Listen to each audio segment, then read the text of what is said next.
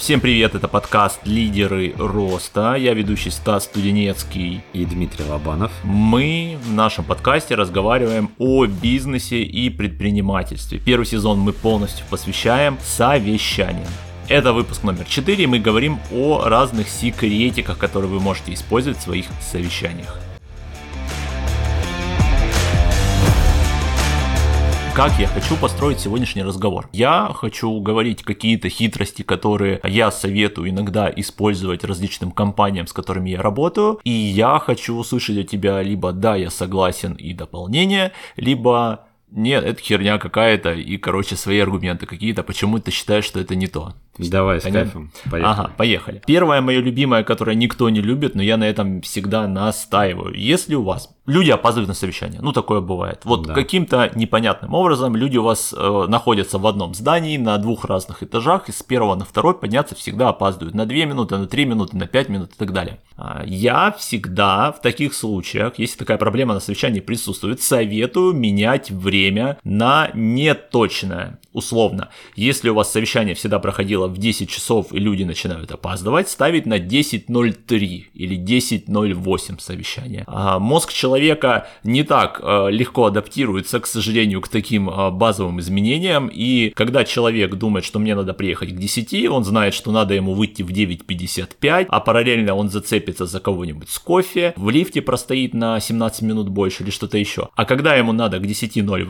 уже идти, мозг уже не может сообразить, что это всего лишь на 8 минут позже, надо просто также на 5 минут раньше выйти. Он попытается выйти чуть-чуть пораньше. И с большей вероятностью люди перестанут опаздывать. Потом опять, когда рано или поздно мы попадем опять в тот же момент, когда опять кто-то начнет опаздывать. И мы можем откатиться обратно в 10 или в 10.03 поставить, или 10.02. Понятное дело, что лучше сказать директивно, типа, так, ребятушки, давайте не опаздываем, но не все могут э, директора или управленцы в принципе, да, топ-менеджеры, не все могут директивно сказать, так, три раза опоздал, идешь э, обедать. В жопу. Да. ну или в жопу, да, тоже подходит.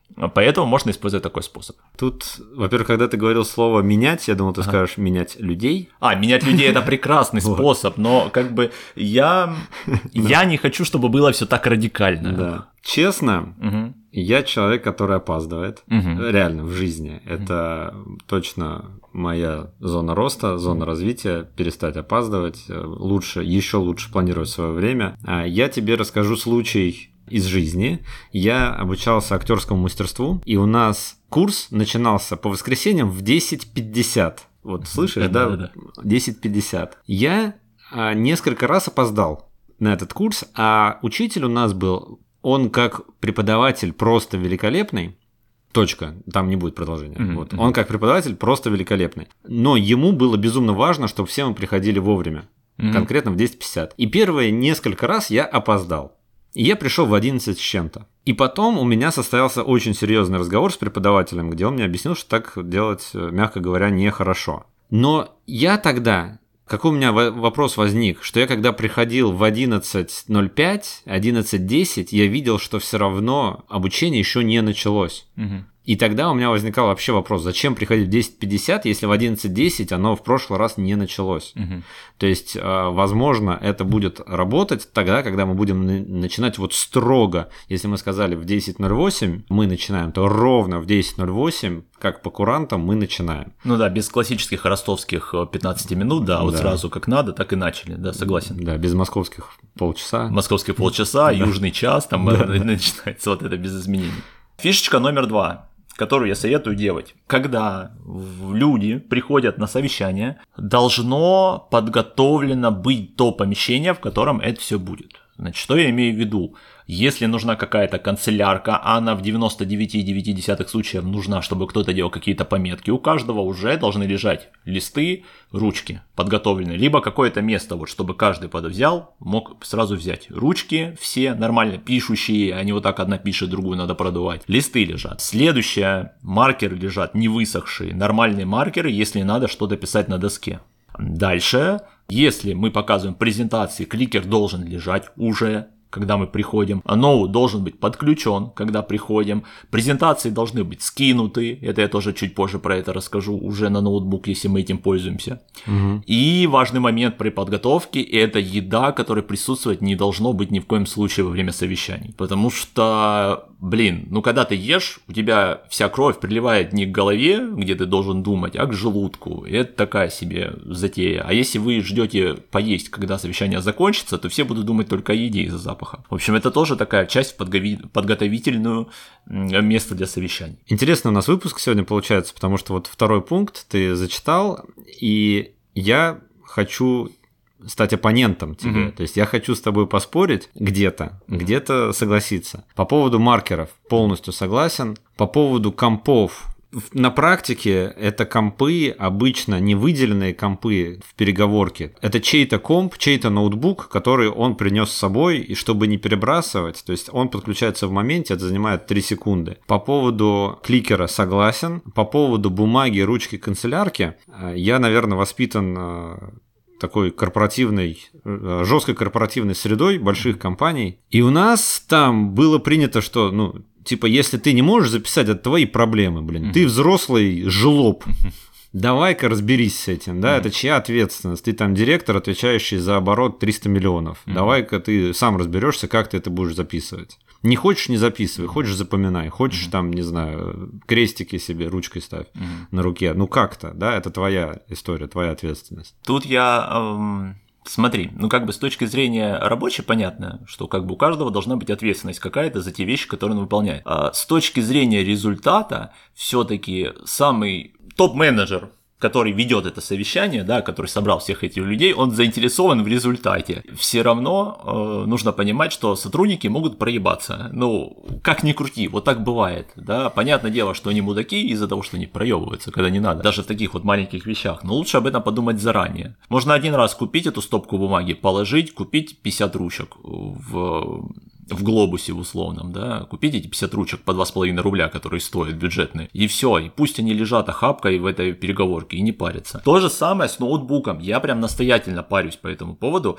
но елки-палки, ноутбук, вот старый ноутбук, как у меня сейчас рабочий, на который мы пишемся, но стоить он будет 10 тысяч новый, ну 15 тысяч новый, хромбук какой-нибудь там старый купите, там 2013-2014 года, поставить его в переговорке, чтобы все время стоял подключенный к HDMI, чтобы вообще никаких заморочек не было. А презы все скидывайте, мать его, в облака, на Google Доки, которые постоянно в браузере открыты. И все, и вопрос решен, не надо перетыкать. А то представляешь, вот как мы говорили, что там 6 человек, все придут со своими презами, и каждый будет ноут перетыкать свой свой. Да. Ну, это, блин, ну, да. это... У нас, опять же, вот э, опыт, который я вспоминаю в больших компаниях, там всегда был вопрос э, информационной безопасности. То есть нет такого, что у тебя есть э, чей-то общий комп, в зоне общего доступа, куда, откуда есть доступ в облако, где хранятся документы с финансами, такого не было. Только твой личный. Только физика приносить, да? То есть никак... и физи... Нет, нельзя физику. Ты подключаешь ага. свой комп, в который ты залогинен, и служба информационной безопасности, если что, просканирует. Тебя. А поднять внутренний сервер нельзя тоже по безопасности?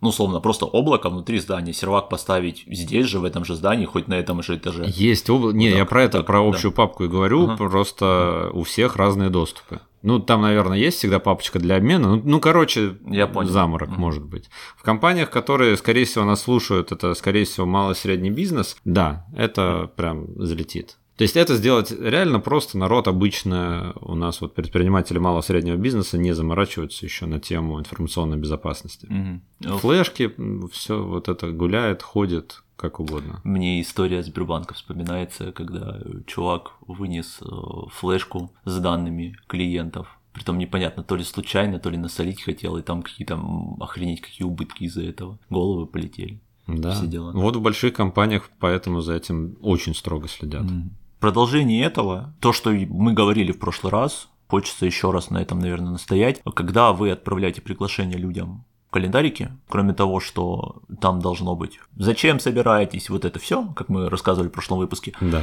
Вот как раз если вы можете в облако скинуть, вы сразу папочку облака сразу присобачить можете в этом письме, да, которое сразу в Google календарь упадет. Папочку для обмена, куда это все скидывать. Ну вот, да. Короче, как-то как-то разберитесь с этим. Не, Пожалуйста. Я почему... Вот вам наш совет да, конкретно. Как-то разберитесь с этим. Пожалуйста, разберитесь с этим как. Это будет быстрее. Ну, блин, я все равно не люблю вот эти перетыкания ноутбука в 10 раз. Ну, честно, я прям... Ну, я просто несколько раз это видел, именно вот формат, когда один подошел, подключил свой ноутбук, второй подключил свой ноутбук, третий подключил, у него ноутбук старый, что-то оно подвисло, черные экраны, не стоят и ждут, Синий экран смерти. Да, да.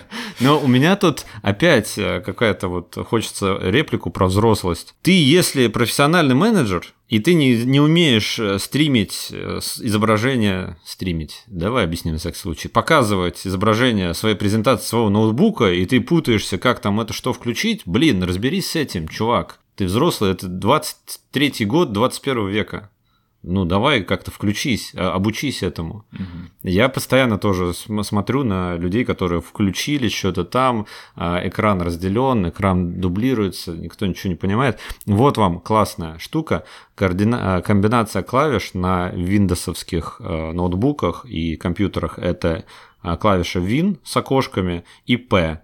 Когда вы нажимаете P английское, P когда вы нажимаете эту комбинацию, у вас всплывает диалоговое окно, как транслировать изображение на подключенный экран. Вот эту комбинацию запомните, и она вас спасет в 80% случаев, когда вам нужно показать презентацию. Ну да, чтобы не зафакапиться в какой-то такой базовой вещи.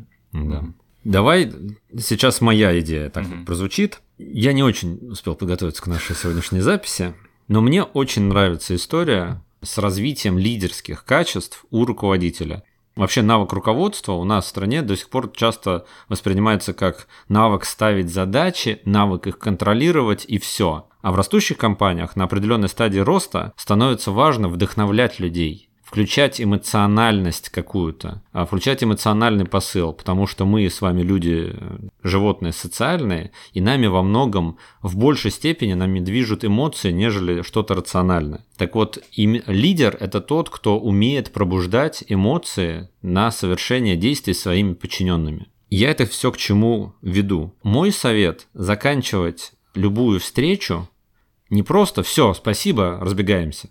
Не вот так вот, не спасибо, все, пока. А закончите какой-то короткой фразой, мотивационной, мотивирующей, неким призывом к действию. Как, э, вот знаете, смотрите, если YouTube, там э, блогер каждый ролик начинает и заканчивает одной и той же фразой какой-нибудь. И народ к этому привыкает. Привыкает, и они чувствуют, как будто это фишка этого непосредственного блогера. Но в этой фразе всегда есть какой-то призыв.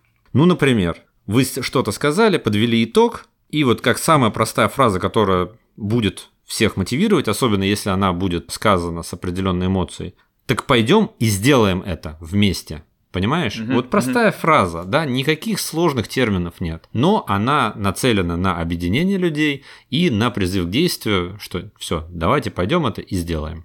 Ты как раз проговорил про эмоциональную составляющую, и, наверное, следующий мой совет как раз будет тоже про эмоциональную составляющую. Но у тебя с конца эмоциональная составляющая, типа вот вы ушли и на пасаран, ребят, да, пошлите работать, уху-ху, мы сможем, боевой дух. Да. А я с другого сначала хочется, потому что иногда мы приходим на совещание, и мы видим кучу угрюмых какашек, да, вот они сидят расстроенные, опечаленные, их облила собака. Погодой погодой, да, вообще всем, чем только можно. Их облила погода.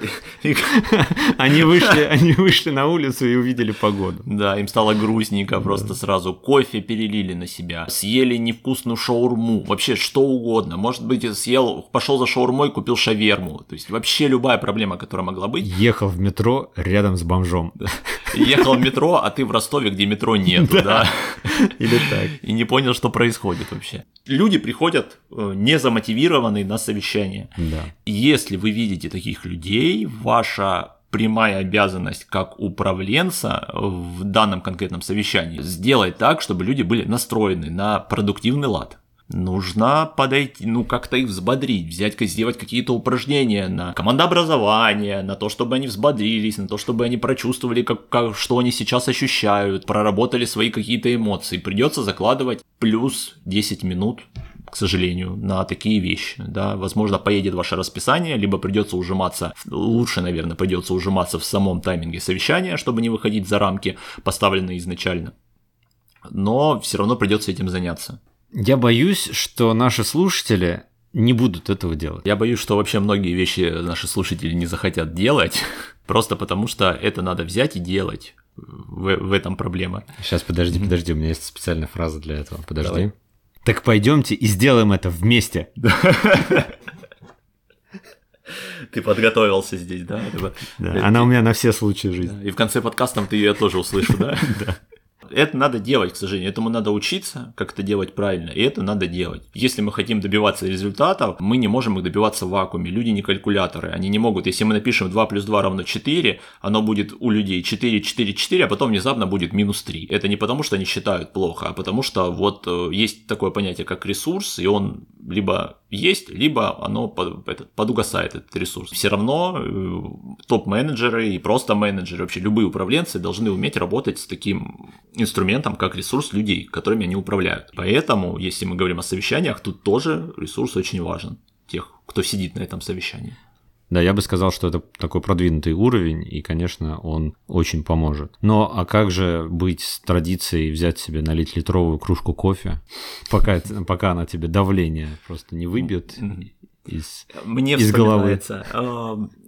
это называлось, блин, я не помню, как называлось, короче, реалити-шоу до Ким Кардашьян, то, что реалити-шоу у нее есть, да, у Кардашьян, семья Кардашьянов. Я не, я не знаю, что, о чем ты говоришь. Я, ну, не, знаешь, что я, не буду, я не буду тебе говорить, да, да, да, вот, да, то, то шоу. Ну, кто такая Ким Кардашьян, знаешь? Ну, что-то слышал. Вот, э, есть, э, значит, реалити-шоу «Семейство Кардашьян», где, значит, да. про всех них, там, Кендалл Дженнер и все подружки, и семья, все, про всех рассказывают, и вот, типа, в реальном времени камеры за ними ходят. Но раньше, лет 20 назад, было реалити-шоу про семью Ози Осборна. Это я помню. Вот. Это и... моя возрастная группа.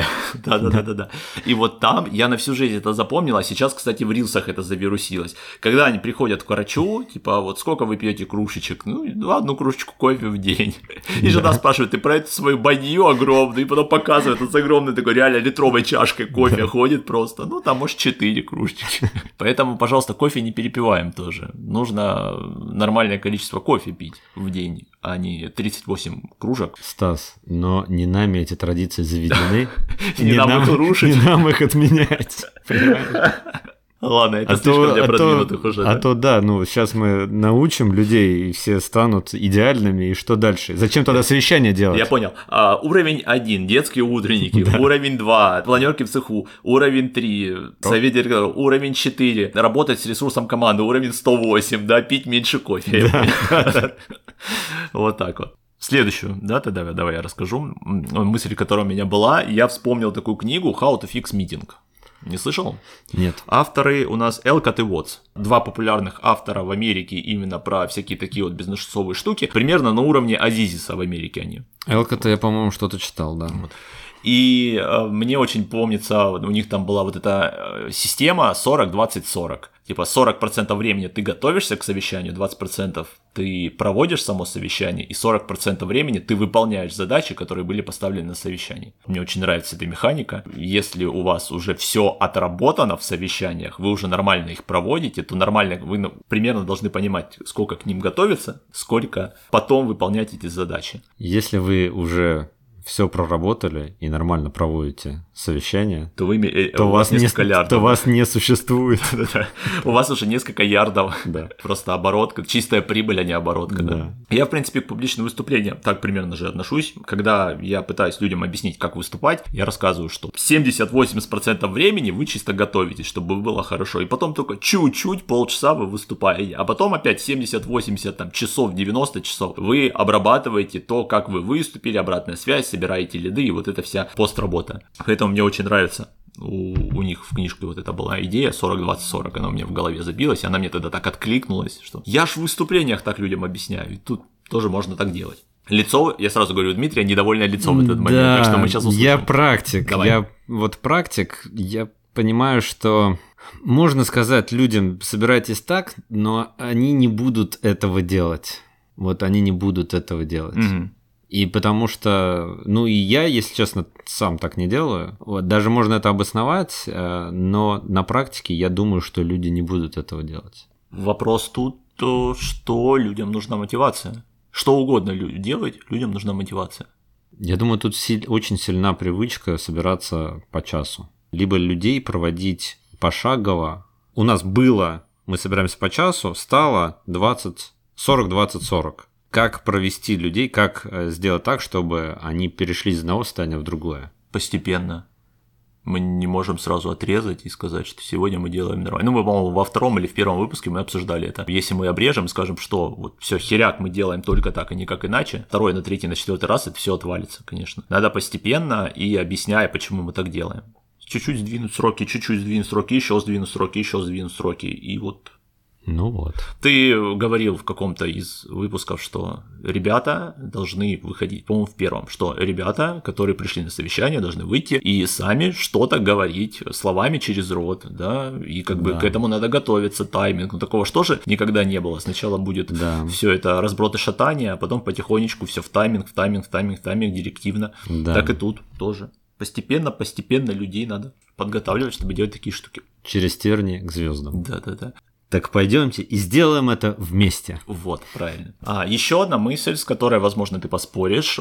Я придерживаюсь позиции, что если мы человека хвалим на совещаниях, мы можем его в паблике хвалить, прям при всех, при людях, и потом в private один на один мы можем его тоже хвалить. С другой стороны, если мы говорим про ругать да, отчитывать, то все-таки здесь я придерживаюсь позиции только private. Никакого а, публичной порки быть не должно. Только в личной коммуникации пришел к нам, разобрались А, Б, С, Д, вот это не так, вот это не так, и начинаешь разносить если хочешь разносить, если ты такой управленец. Но в любом случае это все в private формате. Тут я не, не стану спорить, я безумно поддерживаю этот принцип, что ругаем если ругаем лично, хвалим публично, все, тут вопросов нет вообще, точно. И это, мне кажется, некие такие базовые принципы воспитания. Это не некий закон менеджмента, как эффективно управлять, хотя это и он тоже. Но это некие базовые принципы воспитания. Просто это не выполняется чаще всего. Согласен. Чаще всего вообще вот на, на любом уровне вот обычно менеджер начинает такой ёб твою мать, и понеслась душа в рай при всех, чтобы все слышали максимальное большее количество людей. Это самоутверждение. Да. То есть, если вы так делаете, прям посмотрите на себя со стороны, почему это происходит публично, почему это вас так сильно триггерит, почему у вас эмоция, почему у вас нанятые вами подчиненные такие дебилы, хотя ответственность, э, дебилы с вашей точки зрения, хотя ответственность за их найм лежит на руководителе, то есть опять же на вас, и со всеми остановками дальше. Ну, а лучше всего это делается через что? Через терапию. Сходите на терапию, очень полезно для управленца дела. Управленец из-за своего эго будет считать, что он непогрешимый. Поэтому ему нужно прийти к человеку, который сможет прокопаться через это эго и подсветить какие-то вещи, которые на самом-то деле у управленца болят. Ну, это какой-то опять для осознанных, что ты говоришь такое вообще. Да у нас придите, выпуск такой. Придите, я не знаю, ко мне, я вам расскажу, что вы не правы. Да-да. Я, я вам обосную просто, по факту. У меня вещь, которую я просто хотел поговорить, потому что я это много встречал, я это не люблю, вот лично я это да. не люблю. Но я читал огромное количество советов, я слышал от огромного количества тренеров этот совет. Асинхронное вещание совещаний – это типа хорошая идея. Условно, если у вас присутствует 10 человек, а должно было 15 быть, то надо делать это в таком формате, чтобы потом совещание в видео формате для пересмотра или в аудио формате для прослушивания перевести к другим пяти людям, и чтобы они свои идеи потом смогли докинуть постфактум. Вот мне кажется, что это абсолютно неэффективная история. Но я слышу всегда много хвалебных отзывов об этом, мне хотелось твое мнение услышать. Я против, потому что они что-то накидали, им нужно что-то ответить часто, и тут может зародиться новые ветки обсуждения. Совещание для того и создано, чтобы обсудить и прийти к какому-то результату. Не пришел на встречу, mm-hmm. ты не поучаствовал в совещании. Mm-hmm. Это было либо осознанно сделано тем, кто был ответственен за сбор этого совещания, либо ты не смог по каким-то причинам, неважно, уважительным, неуважительным. Факт произошел, тебя не было, все, совещание прошло без тебя, результаты зафиксированы на бумаге. Ура, не я один не согласен с этой штукой. Штукой. Отлично. Сегодня у нас веселый выпуск. Да, мы сегодня, у нас, мы сегодня пишемся не в студии, поэтому сегодня у нас настроение хорошее. А следующая мысль, про которую я хотел сказать, жаргонизмы. Это прям больная тема, когда у нас э, сидят на совещании люди из разных отделов, и часто они вкидывают жаргон из своего направления. И этот жаргон обычно понимают либо люди из этого же отдела, либо самый-самый топ-менеджер. А остальные, кто сидят на совещании, не понимают. Здесь директивно должно быть пояснение от э, самого главного человека, кто собирает совещание. Жаргон у нас используется именно в таком формате, чтобы всем было понятно, или не используется вовсе. Иначе начинается, кто-то вкинул жаргон, кто-то сказал и начинается объяснение и трата неэффективного времени э, совещания. Да. А чаще всего не сказал, и просто это пролетело мимо ушей. Да, и получается, что вот кусок совещания просто выкинутый нахрен, да. Но мне тут вспоминаются наши э, совещания в больших компаниях зарубежных, mm-hmm. где я работал, и у нас э, были сотрудники, которые обожали вставлять англицизмы. Вот они у меня иногда проскакивают, а там были ребята, которые они просто говорили. Это вот как в Рилсе, знаешь, там mm-hmm. каком-нибудь. Посмотрите, какой фабрик. Да, да, да, да, да. Вот это, это было так, я тебе серьезно говорю, это было так. То есть э, закатить косты, фидбэк по дедлайнам и со всеми остановками дальше. Вот, в общем, там... Ну, мы все как-то понимали, не знаю, мы как-то все понимали его. Ну, это ты понимал, его. Да, да. Я нарисовал просто конкретный портрет человека. Ну, в общем, я прям, Но... я прям очень не фанат жаргона внутри совещаний, если не 100% людей в этом жаргоне разбираются. Но, как правило, хорошее. Если это где-то зафиксировать, правило хорошее. Вообще, как мы уже говорили, что все правила совещаний должны быть где-то за... Давай поймем, где. Ну, допустим, если тебе нравится онлайн-формат, то онлайн-документ, в котором написано, как люди должны вести себя на совещаниях, как люди должны себя вести в личной коммуникации, как люди должны вести себя в коммуникации с клиентами, с партнерами, чтобы у людей был такой гроссбух на все случаи жизни по всем вариантам взаимо... любых взаимодействий внутри компании. Да, некая политика коммуникации. Нас сейчас опять, наверное, закидают помидорами представители малого и среднего бизнеса, что типа только политики коммуникации нам не хватало. Но, но да, на самом деле да. Еще как более простой, наверное, вариант поставить и повесить э, в переговорке основные принципы проведения эффективного совещания. Ну, тогда людям нужно объяснить, что, извините, прочитайте перед тем, как приходить на свое первое совещание, вы обязаны подойти и почитать, как это все выглядит. Сами прочитают. Это тут, тут в долгую, понимаешь? Тут игра в долгую. Поржут сначала, может быть, кто-то а потом прочитают. А потом это будет откладываться. А новые сотрудники, которые будут приходить, для них это уже будет, что как будто это всю жизнь здесь висело. Угу. И постепенно, постепенно это в долгу. Это в долгу. Изменить поведение людей – это в долгу. Когда я вел э, курс повышения квалификации по выступлениям у Министерства экономики э, Ростова, угу. очень была забавная история. Они говорят, слушайте, ну вот у нас наше начальство, а там им по 30-35 лет, значит, ребятам, наше начальство, вот оно выступает, вот как тогда было читают с листа, ужасно, отвратительно, куча причастных, депричастных оборотов и вся вот эта ересь. Непонятная никому, абсолютно даже тем, кто внутри работает министерства. Зачем нам что-то менять? Я говорю, ну я меняю изнутри, значит, рано или поздно вот те уйдут в отставку, а вы придете на их место. И потом будут молодежь на вас смотреть и будут говорить, как же хорошо ребята выступают. Так что это игра на 20-30 лет, да? только в компаниях чуть-чуть быстрее это все идет. Да. Следующая мысль. Мы чуть-чуть это в прошлый раз заикались э, на эту тему обсуждали, то, что не все компании могут нанять секретаря. Да. И значит, ситуация какая? Если, я просто подумал с этим, переспал с этой мыслью, подумал, если у вас нет секретаря, ты предложил что? Менеджер должен сказать директивно, что вот этот человек сегодня будет у нас в роли секретаря, записывать основные идеи, задачи, цели и так далее. Важный момент здесь, чтобы менеджер не выбирал одного и того же человека все время на совещаниях. Ну, а что как сегодня же... Петя, завтра Петя, послезавтра Петя. А, мы сразу создаем какую-то иерархию непонятную, да, которая не неадекватная, скажем так. У нас дедовщина появляется внизу. Ну, а как же взаимодействие с козлом отпущения? Да, да, ну. да. Вот, вот как бы лучше без этого. Надо создавать ротацию какую-то. То есть ротацию есть... козлов отпущения. Да, да, да. И ротация должна быть логична, чтобы все, если у нас на совещании какое-нибудь главное ходит каждый там раз в неделю 10 человек, то, пожалуйста, чтобы в течение 10 недель каждый из этих людей по очереди был секретарем. Но, опять же, это при условии того, что мы не хотим нанимать секретаря, вот почему-то мы жопимся, да, и нам приходится, чтобы те, кто пришел на совещание, занимался не своим делом. Уж, если мы попали в такую ситуацию, то, пожалуйста, извольте делать ротацию, чтобы, правда, не было вот один и тот же человек, которого за, за это затрахало всем этим заниматься этой херотой. Ну, да. Но, да, но. Но. Но, ага. Ну да. Вот я я же тоже из практики взял. У нас часто был козел отпущения. Это наказание, да? Ну, так как-то получалось. То есть, вот как-то так получалось. Ну, а хорошо это использовать штрафбатную систему. Нет, нехорошо, нехорошо. Поэтому от этого надо уходить. Да, тут вот. ты прав, тут ты прав. Последняя вещь, которую я хотел сказать сегодня, мы про нее вообще не говорили, в эту сторону даже не думали, но это очень важный момент.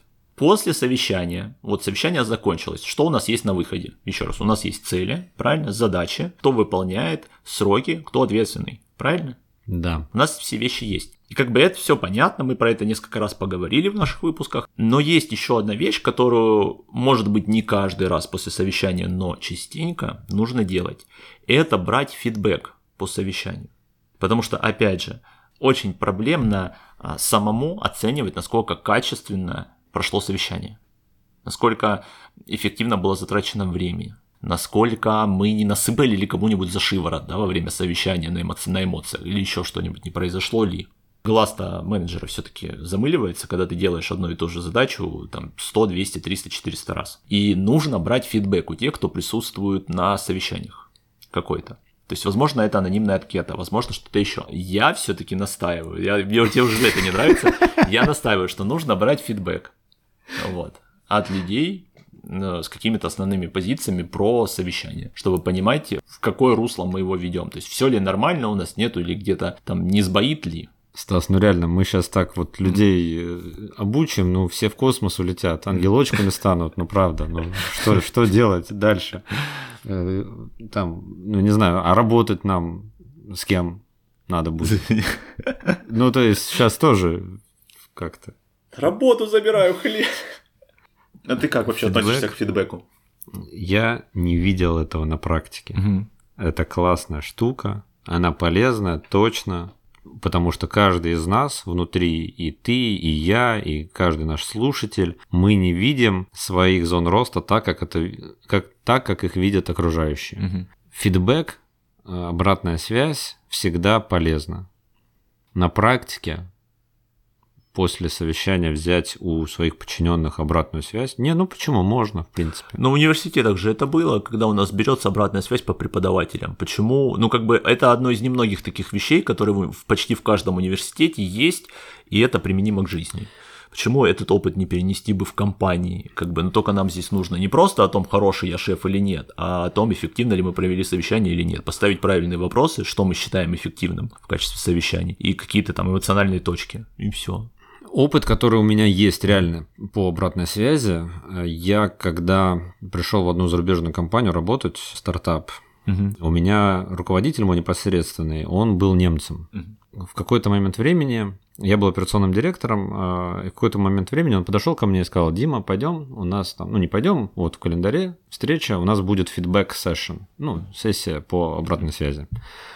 Я говорю, ну хорошо. Я ожидал, что он мне будет давать обратную связь, так как он мой руководитель. А в итоге мы давали двустороннюю обратную связь.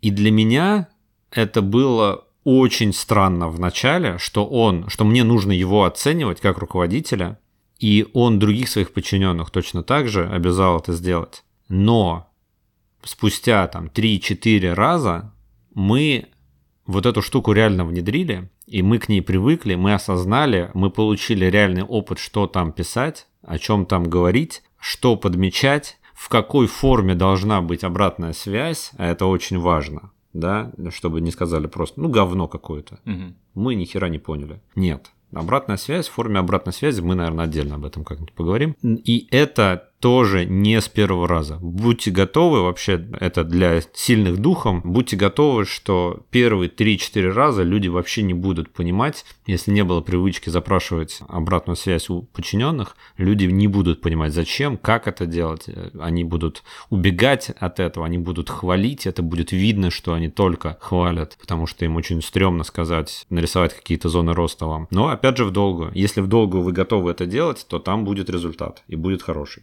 как говорили, у самурая, у самурая нет цели, только путь. Да? И да. вот все, проводить хорошие совещания, нет цели у вас, у вас есть только путь. Проводить, проводить и проводить.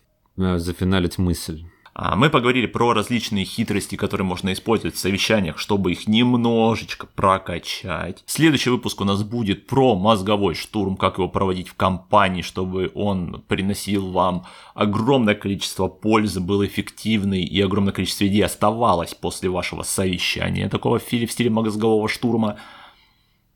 А сейчас я передам слово Дмитрию, который зафиналит какой-то интересной и важной мыслью. Так пойдемте и сделаем это вместе. С вами был Стас Студенецкий и Дмитрий Лобанов. Всем до новых встреч. Пока-пока. Пока. -пока. Пока.